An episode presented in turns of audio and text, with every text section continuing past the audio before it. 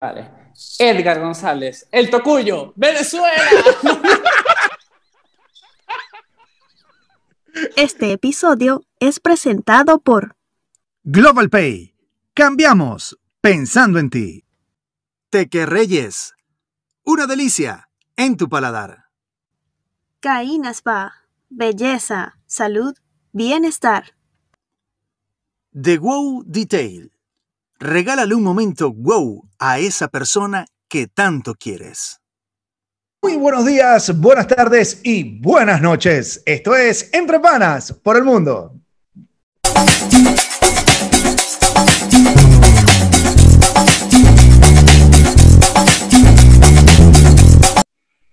Señores, bienvenidos a Entre Panas por el Mundo con nuevo, nuevo episodio. Grito, Negrito pero del swing. Hoy tenemos que poner una musiquita esta de, Ajá. de tienda de Sara, de ropa y tal, así. Todo chilado, todo. ta, ta, ta, y la gente acomodando la ropita, así que. Ah, bueno. ¿Cómo estás, Christopher? Otro viernes. Todo bien. Aquí. Otro viernes más, Negrito del Swing. Gracias a Dios. Hoy estamos, mira, clima primaveral espectacular, un solecito por acá. No sé cómo estará la cosa por allá con el clima. Bueno, veme aquí la chaqueta. Veme la chaqueta más o De- menos. sí, debe estar, debe estar haciendo frío, ¿no? Algodón con yodo. Esto es grueso. Lo que pasa es que eso depende, ¿sabes? Que la sensación térmica, hay veces que está un poco más baja y tal, y es donde el frío pega un poco más. Cuando hay brisa, eh, es, donde realmente pega un poco más el frío. Pero yo prefiero totalmente este clima para estar en casa. Pero para estar en la calle, el que tú tienes es perfecto. Es maravilloso, es maravilloso. Es que este clima me hace acordar a Caracas. Pero mira, chicos, para no seguir hablando de esta situación del clima y tal y todo esto, yo quiero recordarte, Negrito del Swing, que este programa viene bajo la producción de la queridísima, espectacular Community Manager y productora de Entre Panas por el Mundo, Dailin Luis y nuestro queridísimo amigo Daniel Dolores. No olviden, señores, suscribirse a nuestro canal en YouTube, Entre Panas por el Mundo, activar las notificaciones, comentarnos, darnos un like y seguirnos a través de nuestra cuenta en Instagram como arroba Entre Panas por el Mundo. No olviden tampoco seguirnos a través de Spotify, Google Podcast, SoundCloud y nuestro consentidísimo de la casa, nuestro patreon.com slash Entre Panas por el Mundo. Epa, ese Patreon está, mundo- ese Patreon está sí, bueno. Ese Patreon Todo está el mundo bueno. activarse, activarse, Tenemos por ahí señores. contenido, pero contenido totalmente íntimo, contenido más al desnudo con los invitados, un poco más cercano. Eh, tienen ahorita disponible uno, eh, un reencuentro que hubo entre amigos de, de- de toda, la, vida, de toda la este, vida. que nos reencontramos, jugamos, nos divertimos, eh, hicimos preguntas con la esposa de, de Gary, eh, mira, ¿de quién es la arepa? Eh, eso estuvo bueno, eso estuvo. Recuerden que por solo un dólar al mes eh, pueden disfrutar de todo este contenido exclusivo, contenido extra, también pueden disfrutar de los episodios previos a los que las personas en YouTube lo pueden ver. Por solo un dolita, un dolita, uno solo. Dolita, dolita. Vamos a agradecer también, Christopher, por la aceptación que hubo en, con el episodio del pana Raúl Trujillo, Güey Tatú. Este, fue tremenda eh, receptividad con respecto al tema.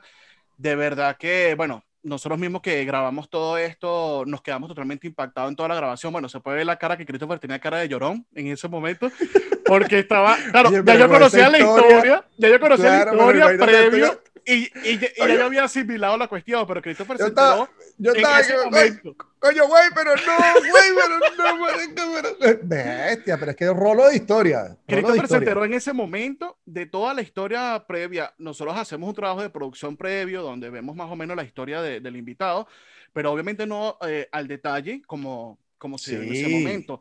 Y un- una historia que, que- que hizo reflexionar mucho. eh, ojalá muchas personas que vean este episodio eh, realmente empiecen a valorar un poco más la vida y a ver las cosas un poco más tranquilo y, y ante todo darle gracias a Dios por lo pequeño o mucho que podamos tener. Así mismo. Mira, Negrito, eh, tú sabes que el día de hoy también tenemos invitado de lujo, Como papá. todos, hermano, como todos, invitados. de lujo. Directamente desde Madrid. Eh, eh, eh, o sea, está cerquita, es cercano a Sí, ti. sí. Paisano, Porque- paisano en los dos lados, venezolano y, y, y está en Madrid.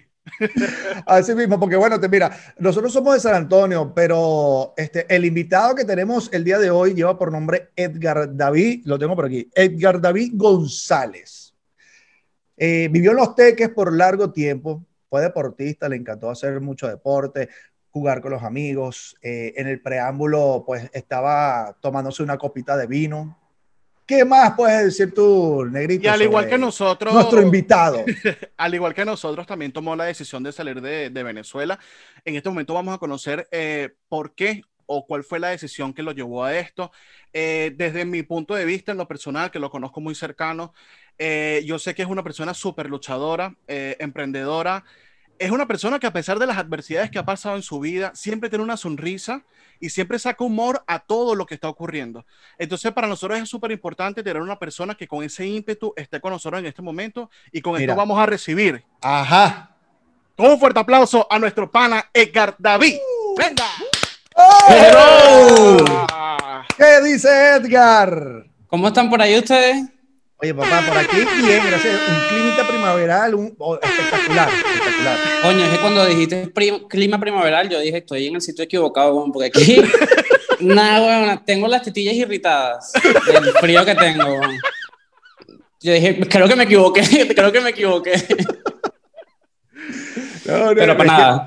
No, pero, pero para adelante, papi, para adelante. Aquí también cuando llega el invierno, no te creas, loco. Aquí el invierno es heavy, heavy, de pana. O sea, es una, una locura que, bueno, ustedes también saben que 80 capas de ropa para poder salir a comprar, no sé, aquí no, a, y la sale, panadería, una y así. y No, todo tiene calefacción. Entonces sale con ese poco de ropa. Entonces entra al metro, te lo quita. Entra al autobús, te lo quita. Entra a la tienda, te lo quita. Entra al- No, marico, pero lo, lo más chimbo de todo es que tú ves a la gente vestida bien bonita con su traje, pero cuando se lo quitan, chamo, tú no sabes que yo bajo eso.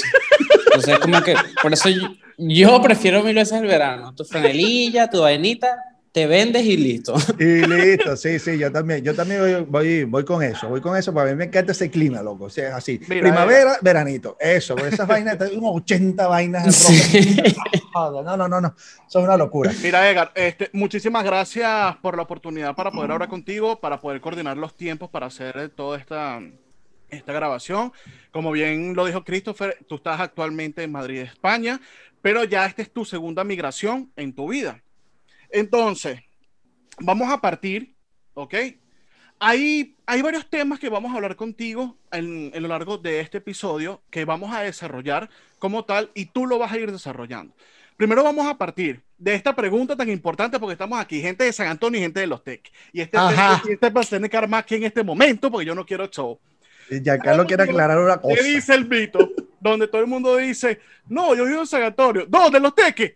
No, no, no. No, lo que, no. lo que pasa es que la gente de San. Antonio, no, la gente de San Antonio piensa que vive en una vaina mega rechísima. Eso es bueno que la, ajá, cuéntame más sobre eso, Mira, te voy a decir tengo- una, tengo- una experiencia, una experiencia personal. Ok, ok, ok. Una vez yo estaba en una fiesta en Los Teques y llegó una chama y me dice, primera vez que vengo para Los Teques. Y yo, ¿y de dónde eres, pues? Y me dice, no, de San Antonio. Y yo, ah, ¿y dónde vive? Al frente de la cascada. Y yo, Eso es carriza. marica, yo, yo prefiero vivir en Los Ay. Teques que frente a la cascada, comenzando por ahí.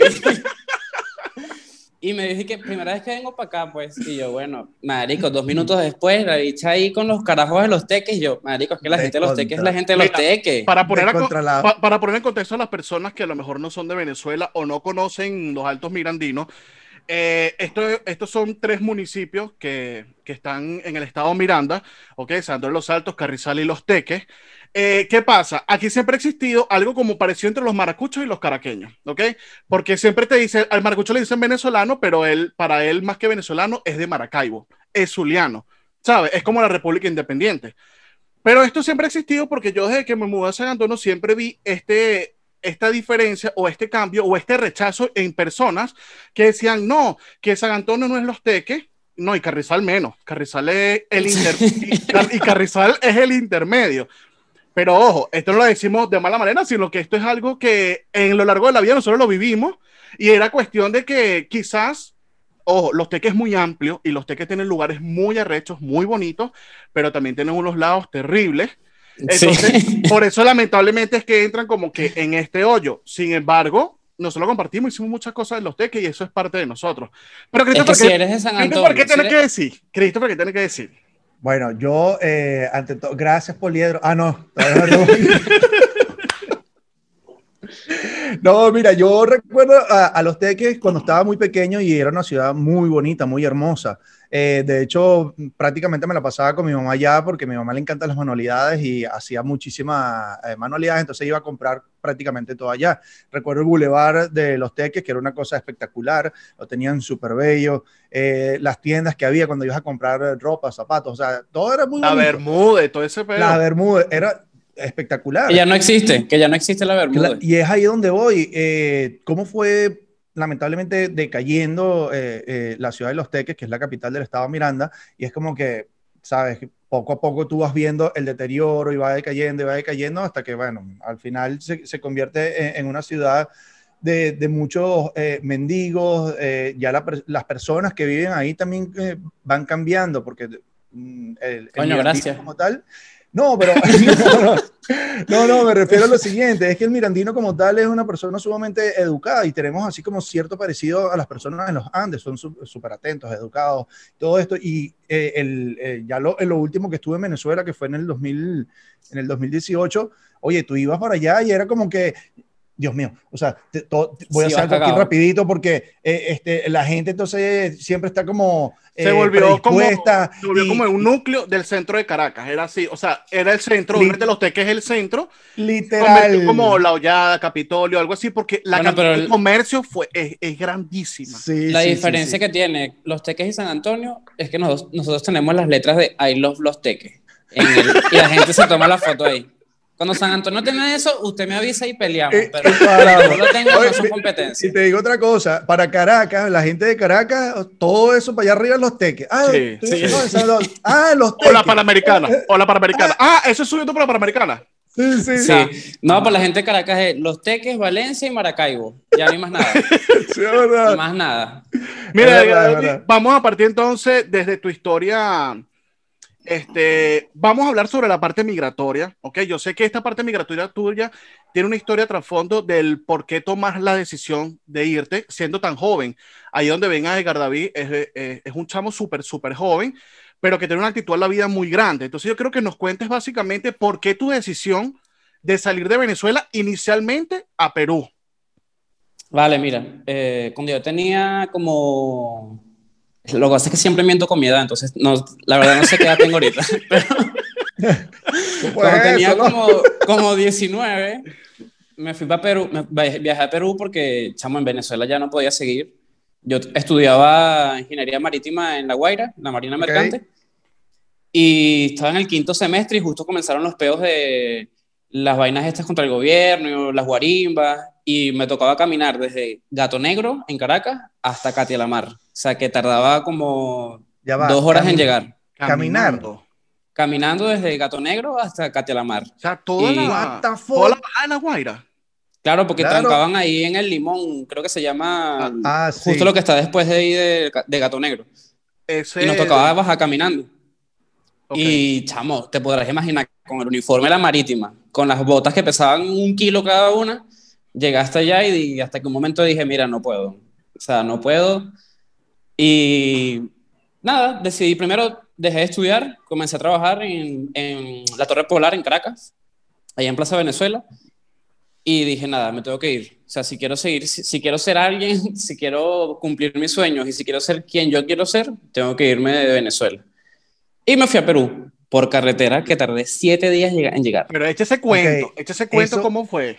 Ahí queremos llegar, señores, porque Edgar tiene una, una, una historia de vida también algo, algo peculiar, porque luego de él tomar esa decisión tan fuerte que es salir de Venezuela para poder lograr sus sueños y todas sus metas, eh, no es como el, el- el común, como que me voy en avión o voy a agarrar aquí, eh, el, el autobús lo agarro aquí. de allá. No, Edgar pertenece a estos venezolanos que también salieron de Venezuela caminando. Entonces, quiero que Caminando, amplíe- autobús, eh, Quiero que amplíes esta cola. información porque Mira, yo salí de, de Altamira, un terminal que hay en Altamira, de Chacaíto, un jueves, una vaina así.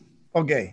Cuando me fui, en Barinas nos quedamos accidentados porque se le explotaron las- los cauchos al autobús. Y yo dije, mierda, chamo, ¿será que me regreso? ¿Me voy? Coño, Caminamos porque había-. Comenzamos, caminamos como un kilómetro de autobús, o sea, estaba, la vaina no estaba tan lejos. Cuando llegamos, hubo un deslave en San Cristóbal y tuvimos que cargar las maletas para poder pasar para el otro autobús. Cuando pasamos, yo, chamo, la vida creo que me está diciendo que me regrese. Nada, pasé la vaina. En el, ahí en, el, en el- la frontera con Colombia duramos como, como 10 horas haciendo cola más o menos. Luego los guardias nos cobraron 10 dólares a cada uno para poder pasarnos más rápido. Nos pasaron y el, no, el tour se vendió como una vaina de que ustedes van a llegar a Cúcuta y van a tener un, un hotel para ustedes solos. Yo dije, verga, buffet, vaina en Colombia, marico, y llego trancado para mi Instagram. Cuando llegué, dormíamos todos en una terraza. Habían como 15 colchones para 40 personas. Ay, Nos arrejuntamos ahí como pudimos. Me compré un pingüinito que tenía, desde que tenía como 10 años que no lo probaba. y nos fuimos. Ahí fue la primera vez que vi una cerveza como de este tamaño. Una vaina gigante. Y dije, Sí, bueno, nos, pasa, nos pasa a todos, nos pasa a todos cuando salimos de Los Venezuela. propios con eso. indios, los propios indios. Marico, y lo más arrecho es que todo el mundo toma la misma cerveza. A mí me la dieron y que toma, se la van pasando, pero yo no sabía. Y yo de pico y qué. La gente que no. Y yo, ¿qué? vale. Discúlpame. De ahí nos fuimos, tuvimos un día ahí en Cúcuta. Después agarramos un autobús que iba hasta Rumichaca, que es la frontera de Colombia y Ecuador. Ecuador, ¿no? Sí, y en el, cuando llegamos por el norte de Santander, una chama entró en labor de parto en el, en el, en el autobús. Mierda. Y la bicha comenzó a gritar, chamo, y yo llorando en la ventana. Y que, ¿Pero por qué, Dios? ¿Por qué tú me haces esto? ¿por qué?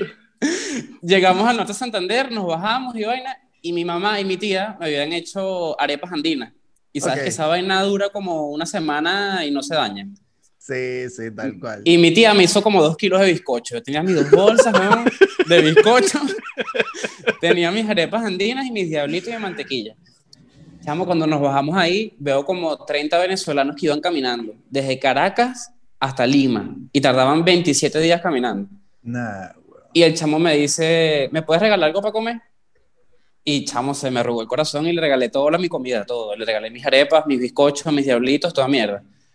El chamo se la lleva y después yo en la noche que, ¿y qué como yo? Y que como yo. Ay, no, papi, pero coño, que tú tampoco colaboras, che. Chamo, no me dejé un coño, un coño. Y yo, bueno, pues, la chama que estaba pariendo nunca parió, fue puro drama y bueno, seguimos. Cuando llegamos a Rumichaca, yo tenía 400 dólares para el viaje. Yo dije, bueno, me llevo plata para, por si tengo que comer, Iván. claro. Y como llegué a Rumichaca ya no tenía dinero. O sea, gasté los 400 dólares, marico, porque ponte que viajamos nosotros tres. Y estamos Jan y yo comiendo y tú nos dices a nosotros, marico, No ¿me regalas un poquito? Y, verga, uno a veces piensa que la situación de uno es difícil, pero hay gente que de verdad le echa burda de bolas cuando se va y Sí, pasa sí. burda de roncha. Y nada, no- me turné con un muchacho y entre los dos íbamos comprando la comida. Nos cobraban 3 dólares por bañarnos en Rumichaca, en un hotel. Y nada, le pagamos a todo el mundo para que se bañara. Y me cobraban 3 dólares por llamar a Venezuela o para llamar a Perú. Nah, Mi novio no, no. vivía en Perú y yo, yo lo llamé y le dije, mira, habla con mi papá y dile que estoy bien, que ya comí, que está todo tranquilo. Y después le decía, ahora te voy a decir la verdad, mamá huevo, ¿qué estoy haciendo? "Marico".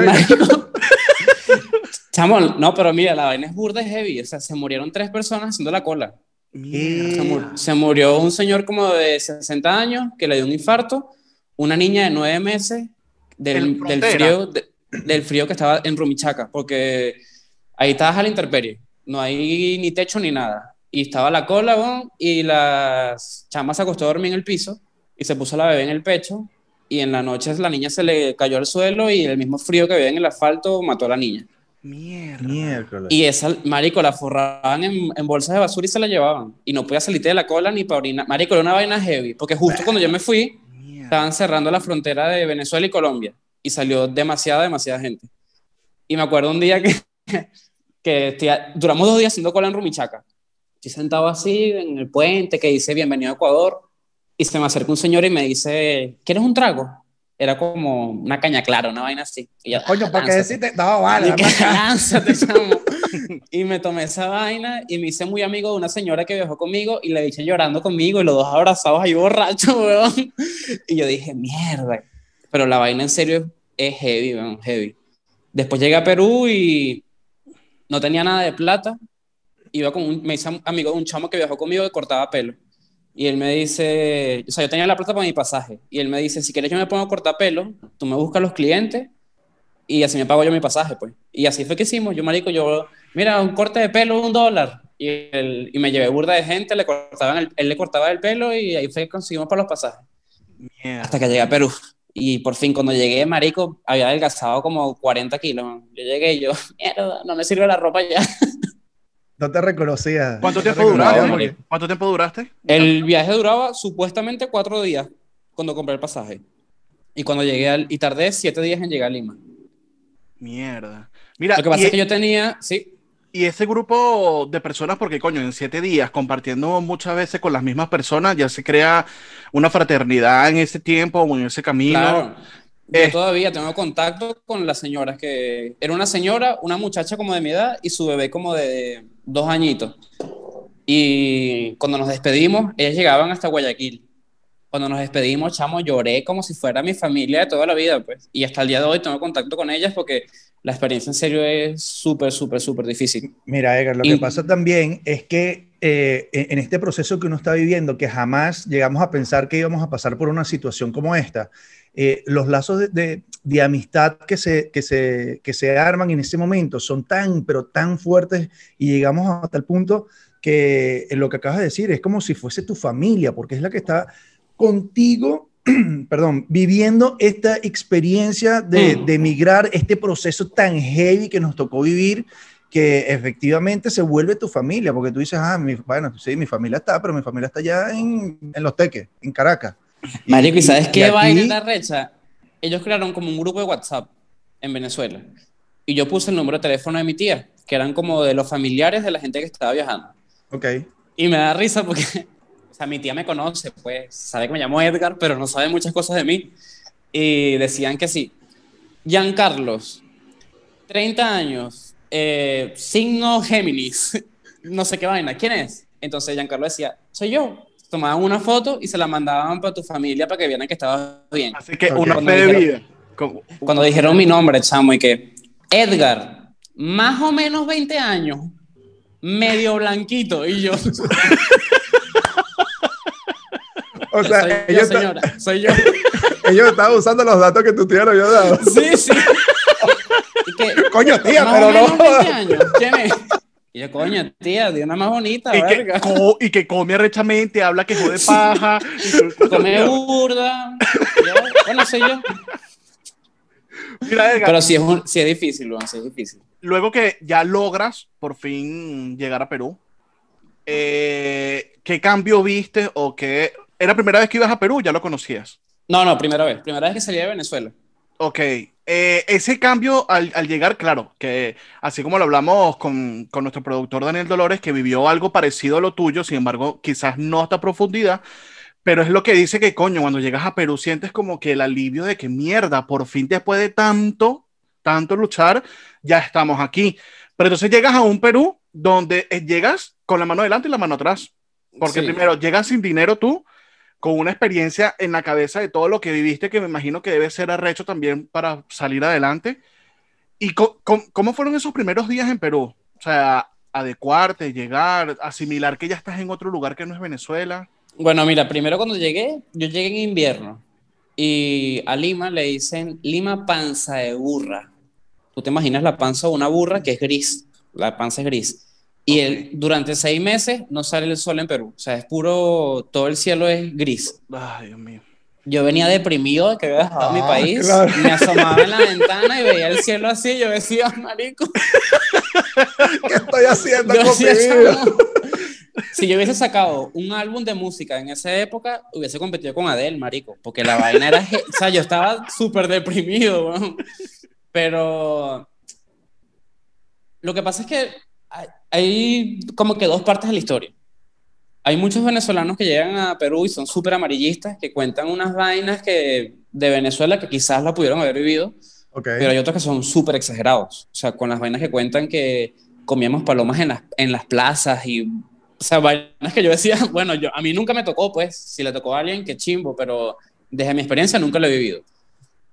Yo llegué en una época en la que unos venezolanos habían robado un banco, el Banco Central de Perú, El tren de Aragua, ¿no?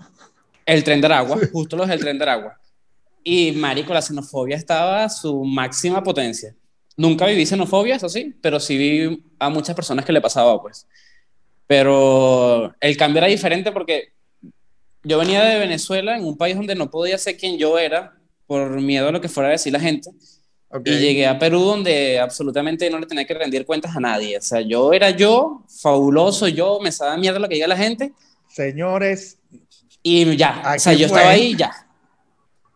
Y fue una buena experiencia, pero el, el motivo por el cual yo me fui a Venezuela, o sea, por el motivo por el cual yo quise, yo ser yo mismo, ven acá, espérate, espérate. Antes que me sueltes esto, eh, Edgar, nosotros nos vamos a unos pequeños cortes comerciales y ya regresamos. Señores, al regreso venimos con más con, de Edgar y esto que nos tiene, que nos tiene a continuación. Porque Vamos a decirlo como en la televisión. No te despegues de la pantalla, no te despegues de la pantalla.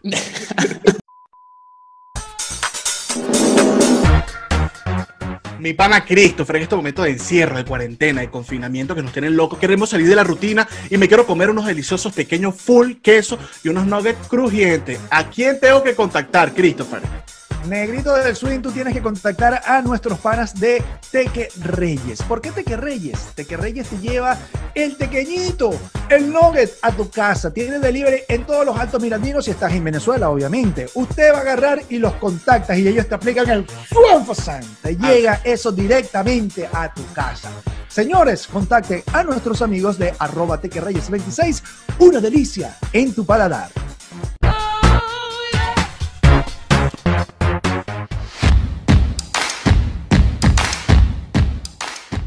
Christopher, si quieres conocer de belleza, ¿a dónde tienes que ir?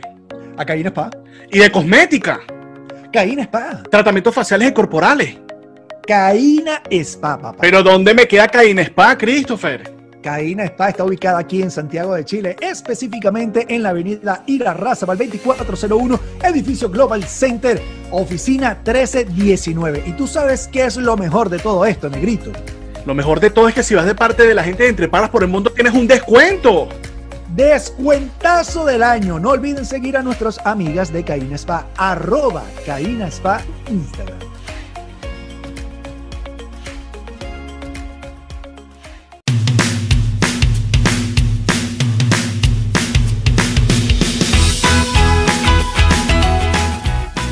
Negrito de Sweet, tú sabes que yo quiero mandar un regalo especial para una persona especial que tengo en Madrid, pero la verdad no tengo idea a quién contactar. ¿Tú me puedes ayudar con eso?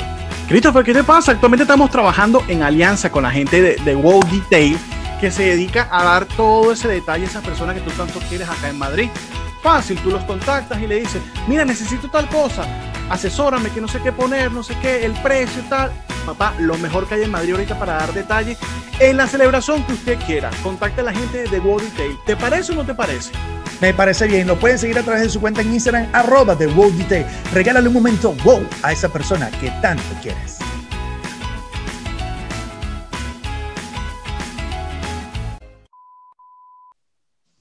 ¡Acción! Volvemos de comerciales, señores. Ahora sí, ahora sí, había quedado en el aire. La verdadera, la verdadera parte de todo esto y el por qué Edgar sale de Venezuela. Edgar, la Bueno. papá. Es que todo comenzó hace mucho tiempo. Yo cuando tenía... Es que es una historia súper heavy, de verdad. Yo cuando tenía como, como 13 años, 12 años, comencé a Ok. jugar por internet una vaina que se llama Tibia. No sé si lo conocerán. Claro, Claro, sí, sí, hacían claro. hasta maratones. La gente dice que en los cyber 4, En los cyber, sí. Va de No uno, va de uno rasparon o, o le quedaron materias y vaina por esa Marico, vaina. yo, yo era otaku. Yo me bañaba cada tres días porque yo quería jugar. y, la, y yo era el más pequeño de mis amigos. O sea, yo siempre, me- mis amigos de la organización siempre eran cinco años mayores que yo, seis años mayores que yo. Y comenzamos a jugar la vaina. Y ellos me dicen a mí, eh, como tú eres el más pequeño, créate un muñeco que sea mujer. Y a ti te van a regalar vainas en el juego y tú nos las regalas a nosotros. O sea, yo era el Robin Hood de mi urbanización.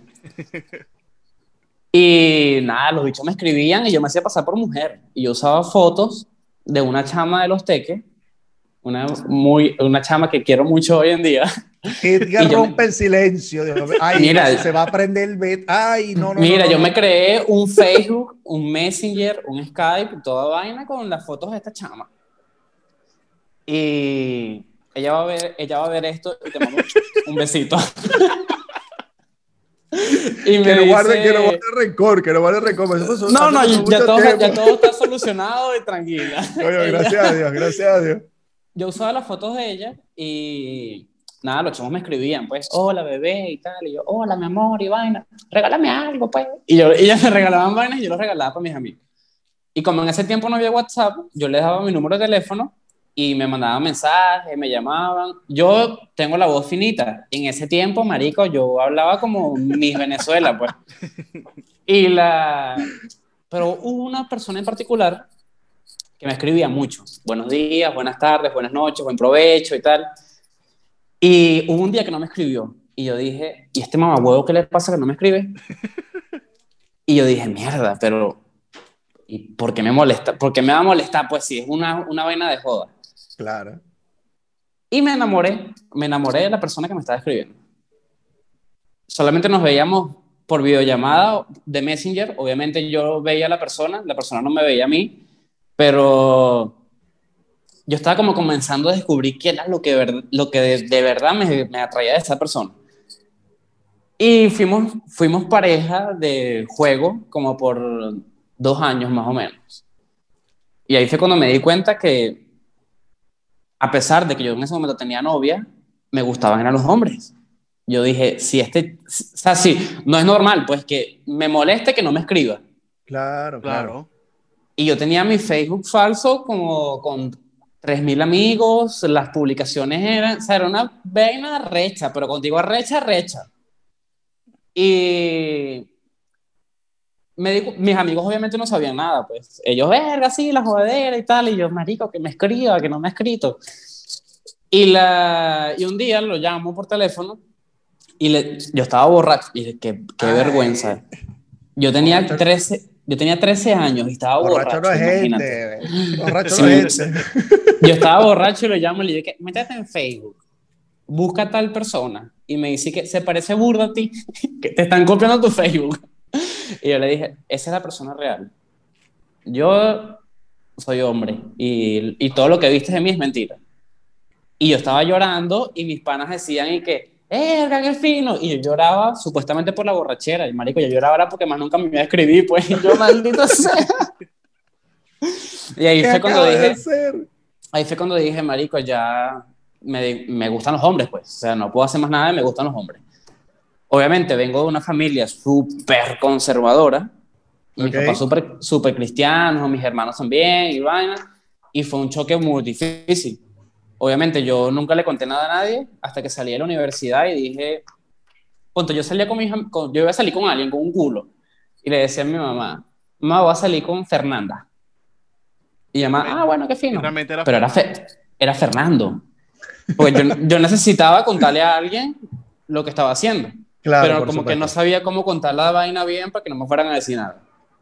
Y así, así estuve como por dos años. Hasta que una vez me enfermé, súper heavy. No sé si ustedes creerán en eso, si la gente nos está viendo creerá en eso, pero me dio una culebrilla. Sí, sí. Y Yo sí creo en eso.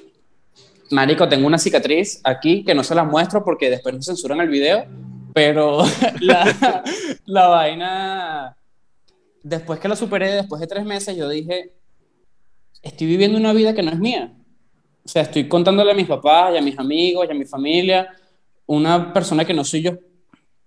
Y tú en un abrir y cerrar de ojos, pues que no estés aquí. O sea, tú puedes Sí. salir, te puede pasar cualquier vaina y todo pasa en menos de un segundo. Y yo dije, a partir de hoy, chamo, tengo que ser quien yo sea. La persona que me quiera hablar bien, fino. La persona que me acepte, fino. El que no me acepte, lamentablemente no es mi problema. Y ahí fue cuando dije, aquí en Venezuela no puedo ser quien yo soy porque tú sabes cómo es la vaina. Sí. Que, verga, mira Giancarlo lo que está haciendo. ¿Qué va a decir su familia? Sí, sí. Mira quién está haciendo El esta venezolano, ¿qué va- siempre está, el venezolano siempre está pendiente de la vida de los demás y, y somos muy, O sea, la- lamentablemente, y uno mismo ha pasado por eso, pero uno, uno se vuelve juez en oportunidades. Uno siempre está juzgando a la gente. Uno siempre, esta persona hace esto, que bola, que este hecho parece un malandro, que este hecho es marico, que este hecho tal cosa. Y otra cosa importante es que Venezuela es muy burlista con este tema. Sí. ¿Ok? Entonces, ¿cómo es convivir con eso? Mira, al principio a mí me da risa porque cuando yo le conté a mis amigos, más, sobre todo a mis dos mejores amigas, María y Maye, ellas decían, cuando les conté que te tengo que contar algo, soy gay. Y las bichas y que ya lo sabíamos. Y yo, "Ah, Y que ¿En no, vale, dame, dame, not- dame primicia, porque esto no". no... Y que, en serio. El tema era con mis amigos y con mis primos, marico, que nos bañábamos juntos desde que éramos pequeños, que iban a pensar ellos, pues. Claro. Claro, claro. Y, pero no, gracias a Dios a mí me fue súper bien con eso. Mi mis papás, o sea, mi familia cercana sí fue un tema bastante delicado. Luego lo profundizamos. Ese tema lo profundizamos luego. Claro, claro. Y mi familia, o sea, mis amigos cercanos sí fueron más, como que más relajados con eso. Y verga, le agradezco a Dios haber nacido en esta generación en la que tú eres lo que te da la gana y ya, pues. Exactamente.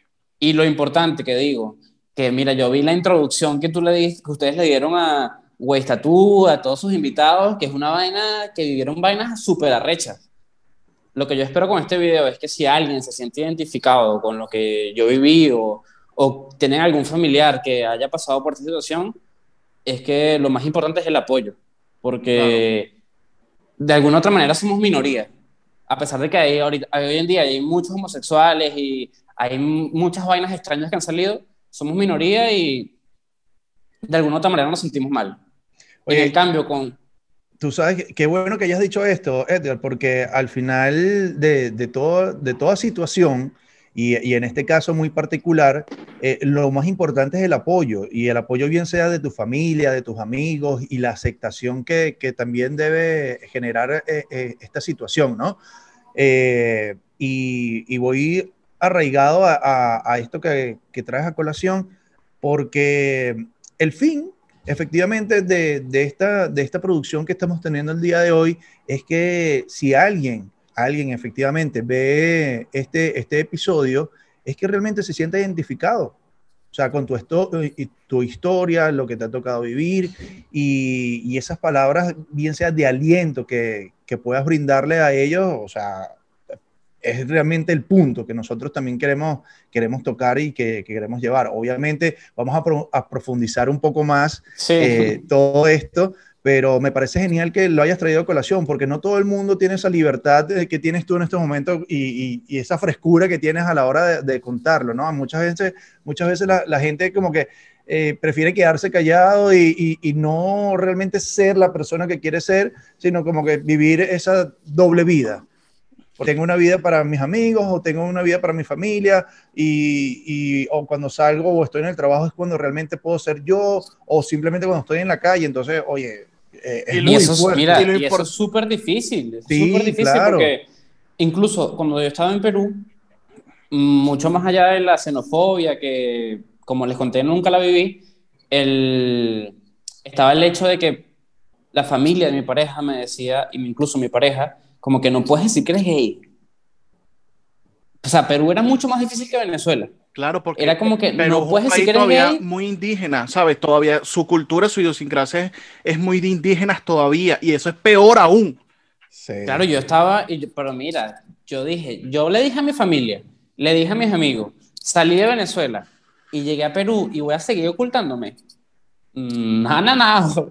Marico, yo llegué ahí yo dije, mira, el que me quiera hablar, que me hable. Y el que no, lo bueno de eso para mis amigos heterosexuales es que todas las mujeres se me pegaban. O sea, yo soy un imán. O sea, u- los heteros tienen que entender que no hay nada más importante en el mundo que tener un amigo ya. homosexual. Ok, ok, Ega, repítelo, repí- por favor, señores, atentos, atentos. Vamos. Miren, Ajá. todos los, todos los hombres heterosexuales tienen que tener un amigo gay. Esto va para la promo. Esto Eh, va para la promo. Esto va para la promo. Claro. Ustedes tienen que tener un amigo gay porque les trae mujeres. Y no es por nada, pero mira, las mujeres más bonitas nos siguen a nosotros. tú te metes en mi Instagram y tú ves a las mujeres que me siguen y tú dices, mamá huevo, ¿qué es esto? Y todas me comentan las fotos y van porque ellos saben que nosotros tenemos el swing. No es como el negrito del, el negrito del swing, eso que tú... No, vale. Este, este, este es el verdadero, el Edgar del swing. Tú te metes en mi Instagram y tú dices, mamá, huevo, ¿qué pasa? O sea, ¿qué pasa? Y siempre nos rodeamos de mujeres. O sea, tú, yo estaba en el colegio, en Marisa, yo estaba en el colegio y, verga, si algún, alguna compañera del colegio ve esto, bueno, yo, me, yo, yo salía con muchas chamas de mi salón y hacíamos cositas, pues, que, hacían, que hacen la gente grande. Pero mis amigas, mi, mi círculo de mis amigas eran puras mujeres y eran las más bonitas del salón. Y todas, ay, que Edgar para allá, que Edgar para acá. Ellas pensaban que eran porque yo quería tener algo con ellas, pero yo lo que quería era peinarla. No, aclarate que la situación. No, mira, y adicional a todo esto que estás hablando, llegas a un país donde, ojo, sin criticar a nadie, no sé qué, vamos a estar claros que el tema de lo que es belleza superficial no es muy común. ¿Ok? Esa, o sea, ellos casi todos son el mismo estándar, todos son bajitos, todos son achinados, medios indígenas, no sé qué y tal, y casi todos, entonces tú llegas así con este porte de pasaporte italiano, no sé qué vaina, me imagino que era Papi, la de Perú. Yo, trabaja, yo trabajaba en un call center y yo pensé que me iban a dar las líneas calientes. O sea, la gente estaba conmigo, marico. Yo me sentía Brad Pitt. Y cuando llegué aquí a España, marico, no joda, que esta mierda, tengo competencia, en serio, tengo competencia. ok, entonces, luego que okay, vas contando esta parte, lléganos por qué tomas entonces al final la decisión de irte a Perú y quizás no a otro país, sabiendo que tú vienes de una familia italiana y quizás ya esa parte de tuya estaba un poco más fácil de, con el pasaporte europeo y tal, y todo este tema. Porque claro, lo que pasa es que yo trabajaba en un call center que era, teníamos como cliente a una empresa peruana, que era una empresa sobre el, era como un seguro contra el cáncer. Ok. Y yo era, chamo, tú me escuchas, tú escuchas mis llamadas, si puedes se las pides. Yo era que, señora, yo tengo cáncer y tal. Era para que me dieran, marico, para que me pagaran, pues mi vaina. Un día llega mi jefe y me dice que te presento al nuevo, a tu nuevo jefe, es de Perú. Y yo que, hola, mucho gusto. Y me dejó la mano estirada. Y yo, ¿qué le pasa a este peruano de mierda y tal? y, y, esa persona con la que, la, la que, a la que me, nunca me dio la mano, hoy en día es mi pareja, era mi jefe. Claro, yo apunta, tú sabes que uno siempre apunta a lo alto. Claro, papi, está bien, claro, apuntando para alto. Arriba, para arriba. Yo no me acuesto con la, yo no me acuesto con la nómina, pero que se acuesten conmigo. Y, la, y comenzamos a salir, vaina. Nuestro meta siempre fue llegar aquí a España. Ok. ¿Qué pasa? Que el proceso migratorio para ir hasta Estados Unidos, o sea, yo quería ir a Estados Unidos y luego nos íbamos a ver aquí en España. Era muy difícil entonces yo dije, mira, yo creo que lo mejor es que me vaya para Perú. Él me dijo, bueno, sí, vente a Perú. Me fui a Perú, viví con él en Perú, todo estuvo súper bien, conseguí trabajo rápido. ¿Qué pasa? Que en Perú tienes que tener tu, como tu DNI peruano. Y primero te dan una vaina que se llama el PTP, es el permiso temporal de permanencia. Okay. Y, me, y me descontaban el 43% de mi sueldo. Entonces yo ganaba o sea... del, del, sueldo mínimo, que son 930, yo ganaba como 400, 400 soles. Y, y, de las ventas que hacía, porque trabajaba en call center, me quitaban todo, absolutamente todo. Y yo podía reunir mensual que sí, nada, no reunía nada. Entonces yo di, ah, hubo un momento que ya teníamos la plata, mi pasaje para venirme a España, y lo compré con una aerolínea que pasaba por Estados Unidos chamo, yo compro mi vaina, mi pasaje, yo dije, hasta hoy estoy en Perú. Y solicité el ESTA, que es el documento que te piden a los europeos para pasar por Estados Unidos. Compré mi pasaje y cuando solicité el ESTA me lo negaron. Y perdí toda la plata que tenía en el pasaje. Y yo, mamá, huevo, ¿ahora qué hago? Tuve que hablar con mi hermano aquí, vaina, que me compré mi pasaje y fue que no pude venir cuando llego aquí, chamo, que salgo del aeropuerto y veo a dos tipos besándose, las mujeres agarrándose, yo dije, mamá, huevo, ¿dónde estoy? Estoy en el lugar indicado. hogar, dulce hogar. ¿Por qué tardé tanto tiempo en llegar a esta mierda, chamo? Y bueno, efectivamente, chamo, incluso yo, hoy en día, que vivo con mi pareja, que es el mismo que de Venezuela, cuando llegamos aquí y nos agarramos de la mano, es como que, cuidado que la gente nos está viendo Y te sabe mierda, marico, que la gente no le para bola a eso. Y es, incluso puedo decir ahorita que estoy en el lugar indicado. O sea, esta vaina es que la gente le sabe mierda lo que tú piensas. O sea, tú puedes estar por la calle caminando desnudo y la gente te va a decir, ah, mira, está desnudo y ya. Y ya. Y, así, es como, y así es como tú tienes que vivir tu vida. O sea, tú tienes que vivir tu vida pensando en que tú mañana puedes, que puede que estés y no estés. Pero no hay nada más importante que tú seas, o sea, que tú vivas tu vida como tú quieres y que tú seas feliz con la persona que tú eres. Mientras tú no le hagas daño, mientras tú no le hagas daño a la gente que está a tu alrededor, tú puedes hacer lo que te dé la puta gana. Yo Porque la que- gente no te va a decir nada. Yo creo que eso que estás diciendo es sumamente importante, porque así como lo dijo Christopher hace rato, eh, haciendo énfasis a las palabras que tú dijiste, eh, hay personas que, eh, que tienen este, ¿cómo se llamaría? Para llamarlos bien, ¿es un gusto sexual? Eh, ¿Cómo sería? Chamo, lo que pasa es que ahorita, antes era el LGBT. Ajá. eh, lesbianas, gay, bisexual y transexual. Ahorita es LGBTQI, MFTR. Marico, hay como mil vainas. Como que cada año le O va a sea, entonces se le bandera dice, se le dicen es que son parte de la comunidad LGBT, por decirlo así. LGBT plus. El Claro, porque que es LGBT, que- es LGBTQ plus, o, o sea, eh, yo me puse a Ultra. investigar el tema y Ajá, y yo le voy a hacer quedé una pregunta a loco. ustedes. Ajá, yo le voy a hacer ajá. una pregunta a ustedes. Ahorita han salido muchas vainas eh, raras. ¿Qué piensan ustedes sobre, por ejemplo, los no binarios? ¿Y a qué te refieres con no binarios? No, hay Un no binario es una persona que no se identifica con ningún género. O sea, un ejemplo, yo soy no Un binario, por asexual, ejemplo. Eso es un asexual. No, no, no. Una sexual es una persona que no le gusta tener sexo ni con hombres ni con mujeres. Una persona no binaria es cuando nace siendo hombre, por ejemplo, en mi caso, si fuera no binario, y no me gusta y no me identifico ni con el género femenino ni con el masculino. Eso simplemente- le llaman queer, por casualidad. No, no, no. El queer es la persona que está en el, como entre el cambio de hombre y mujer. Estoy en el proceso. Estoy tomando hormonas, me quiero operar los senos, me quiero quitar el pene y tal, pero todavía sigo siendo un hombre. Ese es el queer, el que no sabe en qué género está. Ok. Pero el, el no binario es el que no se identifica con ningún género. Y ustedes, no sé si lo saben, pero el género es algo que impuso la sociedad. Eres masculino, te gusta el azul, eres femenino, te gusta el rosado. El no binario es una persona que simplemente no sabe, no, no se identifica con nada.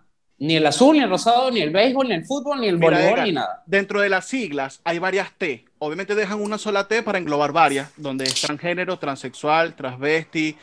Cuéntame, la- o sea, por lo que estuve leyendo, sé que entre el transexual y, tra- y el, y el transgénero, eh, sé que la diferencia entre uno y el otro es que uno decide cambiarse sus partes íntimas eh, del cuerpo. O sea, eh, tú como hombre tienes pene, tienes eh, tetilla y tal, te, te colocas tetas de mujeres, te, te- te- colocas vulva, ese tipo de cosas. Eh, pero el transvesti como tal, ¿cuál es la representación? ¿Solamente la vestimenta para un show o...? Solo la vestimenta y no necesariamente para un show. O sea, hay muchas personas que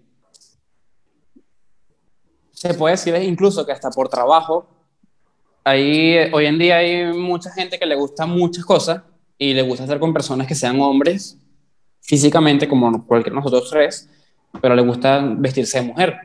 Mira, yo quiero estar con una persona que está vestido de mujer, pero que sea hombre. Y, eso, y la verdad eso es un tema súper delicado porque yo he visto muchos comentarios en las redes sociales de que, ah, bueno, si, me si yo amanezco y me gusta hacer una licuadora, yo voy a hacer una licuadora. Si yo quiero ser hoy un perro, yo voy a hacer un perro. Y eso va mucho más allá de eso, porque imagínate que cualquiera de nosotros hoy en día, incluso yo, a veces me despierto y digo, chamo, ¿quién coño soy? O sea, ¿qué estoy haciendo con mi vida? ¿Qué voy a hacer el día de mañana? Y son crisis existenciales que nos pasan a todos, porque Claro. a, a todo el mundo le pasa eso. Claro. Imagínate que sientas eso todos los días de tu vida. O sea, que tú todos los días no sepas quién coño eres y que quieras buscar ser esa persona que realmente quieres ser y cuando lo consigues finalmente te digan que está mal. O sea, eso es una vaina súper arrecha porque primero viene el hecho de que tú te, aceptes a ti mismo como eres y después que la, la sociedad acepte quién coño tú eres.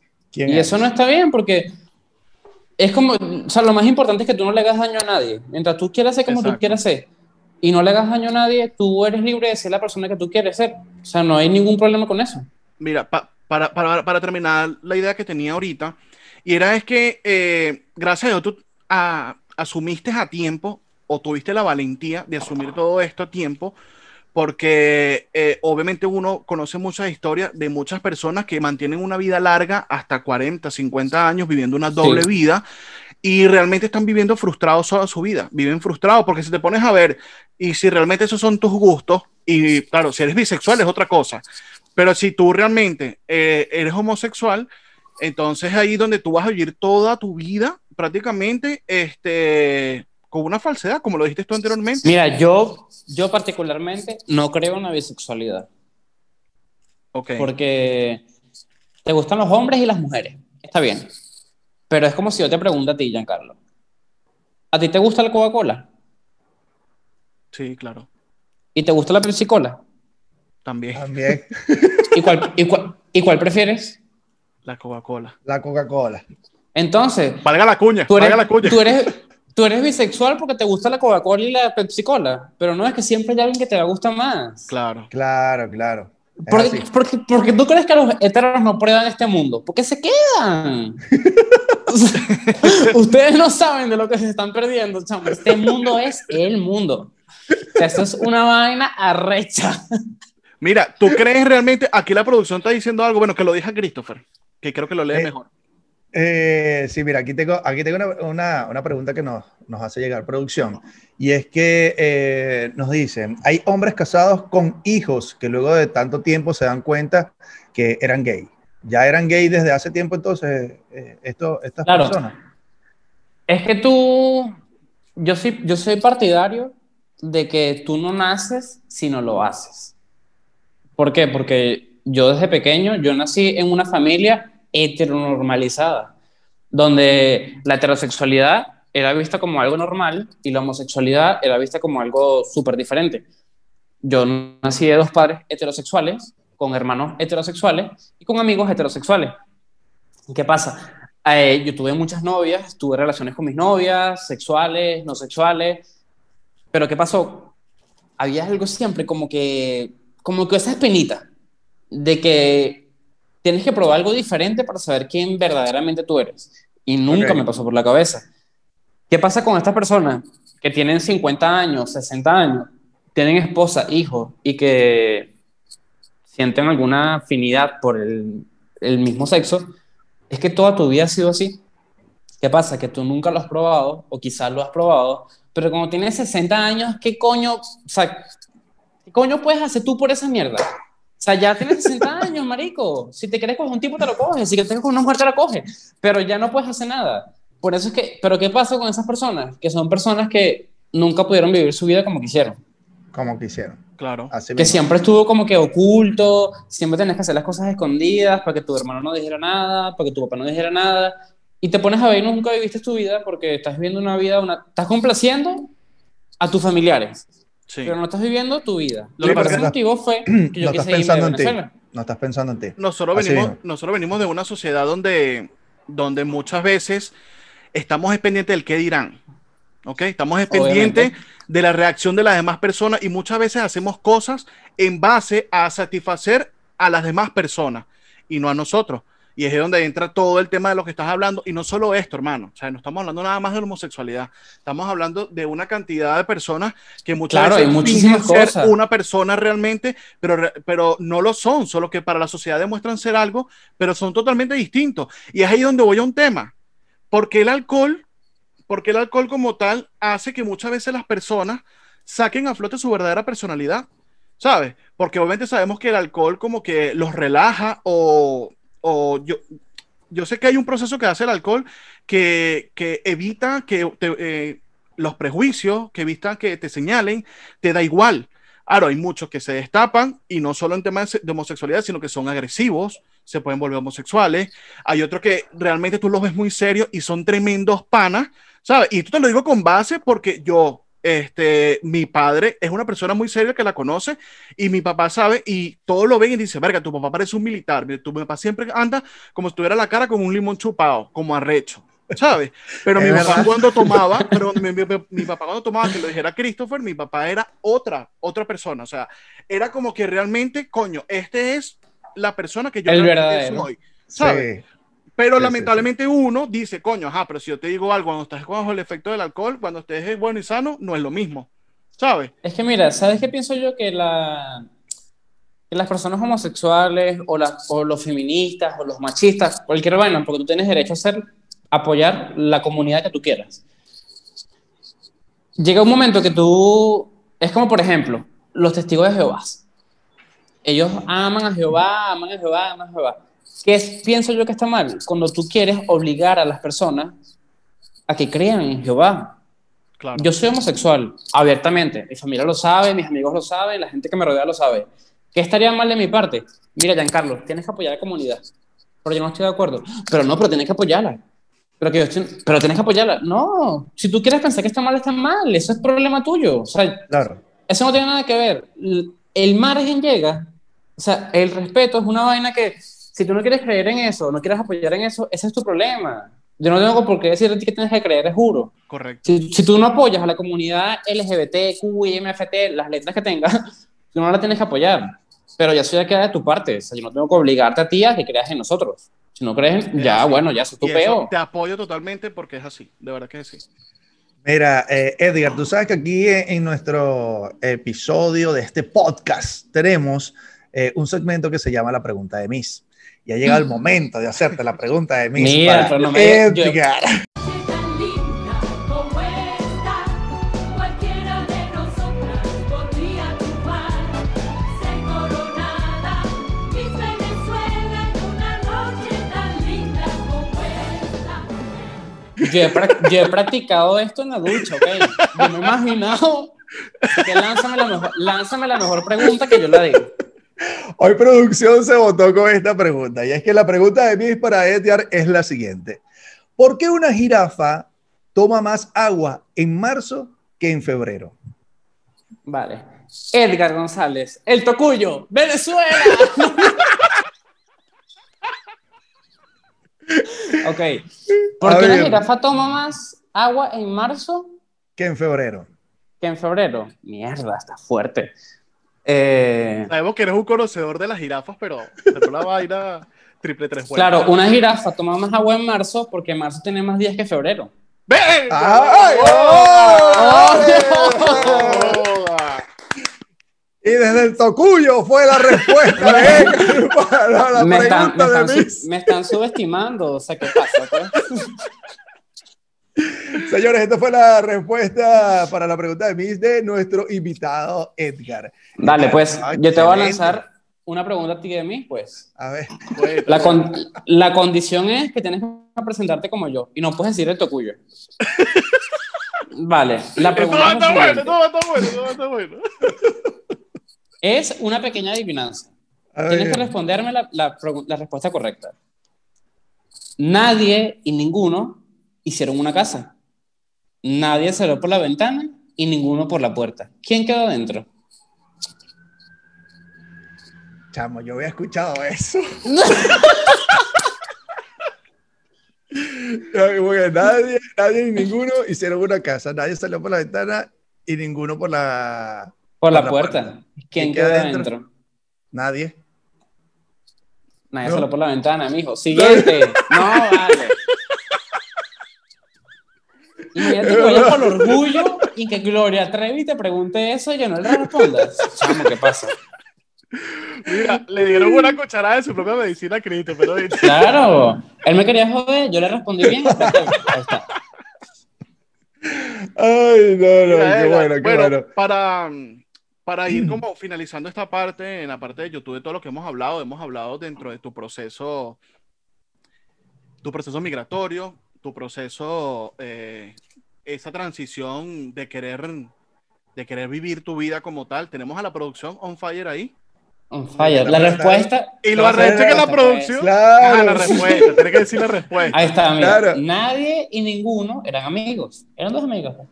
Nadie salió por la ventana y ninguno por la puerta. Ninguno ¿Quién la puerta. quedó adentro? Los dos. ¿Quién quedó ¿no? adentro? ¿Quién? ¿Quién quedó adentro? Te lo estoy diciendo yo mismo. O sea, te ayudé Ah. y de paso la... No. Es por eso que yo digo que los héteros son tan básicos. Mira, Edgar, que eh, con, con todo esto que hemos estado hablando, obviamente comentas que cuando llegas a Madrid te sientes como quien dice hogar, dulce hogar, coño, me perdí tanto tiempo de todo esto, pero has tenido como que la evolución desde Venezuela, Perú y España, ¿ok? Eh, ¿Tú no consideras que actualmente España, a pesar de, del- de la libertad que se pueden ver en las calles, todavía hay ese pequeño rechazo de algunas personas con respecto a este tema? Ojo, sabiendo que al final no todos tienen que asumirlo, no todos tampoco tienen, tienen que tolerarlo, pero si también estamos en una sociedad que supuestamente está mucho más evolucionada, ya eh, en- la comunidad tiene, tiene muchos derechos acá, como unas personas normal que son. Entonces, ¿por qué todavía ese rechazo? Porque yo lo he visto acá, donde todavía hay mucho rechazo contra las personas de esta comunidad. Claro, lo que pasa es que tú nunca vas a llegar a un sitio donde el 100% de las personas acepten la persona que tú eres.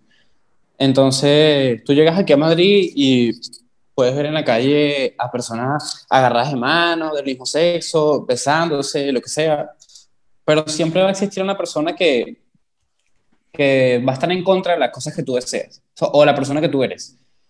El consejo que yo puedo darle a las personas que estén viendo esto y sean de la comunidad o que conozcan una- alguna persona que sea de la comunidad es que yo particularmente me hubiese arrepentido, yo estoy arrepentido de haber salido del closet de la manera en la que yo salí del closet, contándole a mi familia, a mis amigos, porque yo soy una persona normal, o sea, yo soy una persona que busca mis sueños, como tú, que eres heterosexual, una persona que quiere salir adelante, como tú, que eres heterosexual, lo único que cambia son mis gustos.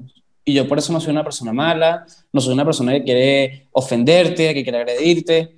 Entonces, aquí en Madrid, obviamente, es un poco más amplio el- la aceptación, porque hay muchas personas que les da, les da mierda lo que tú pienses, pero hay muchas personas que no están de acuerdo. Entonces, ¿qué es lo que tienes que hacer tú? Vive tu vida. O sea, es que es tan simple como eso. Yo puedo salir hoy y ni que Dios lo quiera me puede pasar algo en la calle. Y, estoy muer- y Claro. me puede pasar algo. Pero ¿qué pasa? Que yo estoy orgulloso de la persona que yo soy hoy, porque yo nunca le he hecho daño a, nada, a nadie, Exacto. pero me estoy expresando tal cual como yo soy. Entonces, lo más importante es eso. Mientras tú no le hagas daño a nadie, a la persona que te rodea, a tu familia, a tus amigos, a quien sea, tú puedes ser la persona que tú quieras. Porque tú no estás agrediendo a nadie. Entonces, vive tu vida, sé tú mismo, no pienses en nadie. Obviamente vas a dejar muchas personas atrás, porque yo consideraba a mis amigos personas que, Exactamente. que estaban siempre conmigo, pero que, nu- que después que le dije eso, no me aceptaron. Y no pasa nada. Vas a Claro, conocer muchas claro. clases de personas, pero sé tú mismo, vive tu vida, porque la vida es súper corta y la vida incluso es muy injusta porque somos parte de una comunidad que es menor que la heterosexual. Nacimos en familias heteronormalizadas, donde siempre lo normal es estar con una mujer y casarte. Estás con una mujer y casarte. Naces siendo hombre y que te gustan los hombres, o siendo mujer y te gustan las mujeres y no pasa nada. Tú puedes vivir tu vida como tú eres. Honra a tu padre, a tu madre, sé feliz, santifica la fiesta, los 10 mandamientos y listo, no pasa nada. Mira, Edgar, eh, ha llegado el momento de despedir eh, el, el episodio acá en YouTube, pero nos vamos al Patreon. Vamos a continuar en el Patreon. Y eh, para continuar en el Patreon, yo quiero dejar una, una pregunta en el aire y es que eh, conozco y sé que más allá de toda esta situación que te ha tocado vivir, tanto migratoria y, el, y que la gente y tu familia eh, haya cumplido con la aceptación de que eres gay, eh, sabemos que tú en estos momentos no te hablas con tu madre. Entonces, pero en estos momentos no me lo vas a responder acá, sino que nosotros nos vamos al Patreon y nos vamos a despedir de la gente que ha estado conectada con nosotros en YouTube. Señores, nosotros finalizamos con nuestro invitado acá, pero los invitamos a que se vayan a facebook.com slash entrepanas por el mundo. No olviden suscribirse a nuestro canal en YouTube Entrepanas por el mundo, activar las notificaciones, comentarnos, regalarnos un like y seguirnos a través de nuestra cuenta en Instagram arroba entrepanas por el mundo. Seguirnos también a través del Spotify, Google Podcast, SoundCloud y nuestro consentidísimo de la, calle, de la casa que nos vamos para allá, nuestro facebook.com slash entrepanas por el mundo. Recomiendo Edgar, que vayan. vamos. A estar candela, ¿no? Invítalos, invítalos, invítalos, invítalos por Mira, el todas las personas que le pasa este video, y sé que lo van a ver bastante, suscríbanse porque hay muchas cosas que no saben y va a estar candela. Incluso Ah, bueno. voy a lanzar unas preguntas que estos chamos no van a responder yo. Nos vemos por allá. Nos vemos allá entonces. episodio llegó a ustedes gracias a Global Pay. Envía tu dinero de manera rápida, segura y confiable, porque con Global Pay cambiamos pensando en ti. Teque Reyes. Una delicia en tu paladar. Caína Spa. Belleza, salud, bienestar. The Wow Detail. Regálale un momento wow a esa persona que tanto quieres. Para toda la comunidad de Entre Panas por el Mundo le tenemos una gran noticia, ya que ya estamos en distintas plataformas digitales. Nos puedes seguir a través de YouTube Entre Panas por el Mundo, activar las notificaciones, comentarnos, darnos like y seguirnos a través de nuestra cuenta en Instagram como arroba Entre Panas por el Mundo. Para nuestra versión audio nos puedes seguir a través de Spotify, Google Podcast y nuestro SoundCloud. Y por último, el consentido de la casa, nuestro facebook.com slash Entre Panas por el Mundo. Ahí podrás observar material adicional.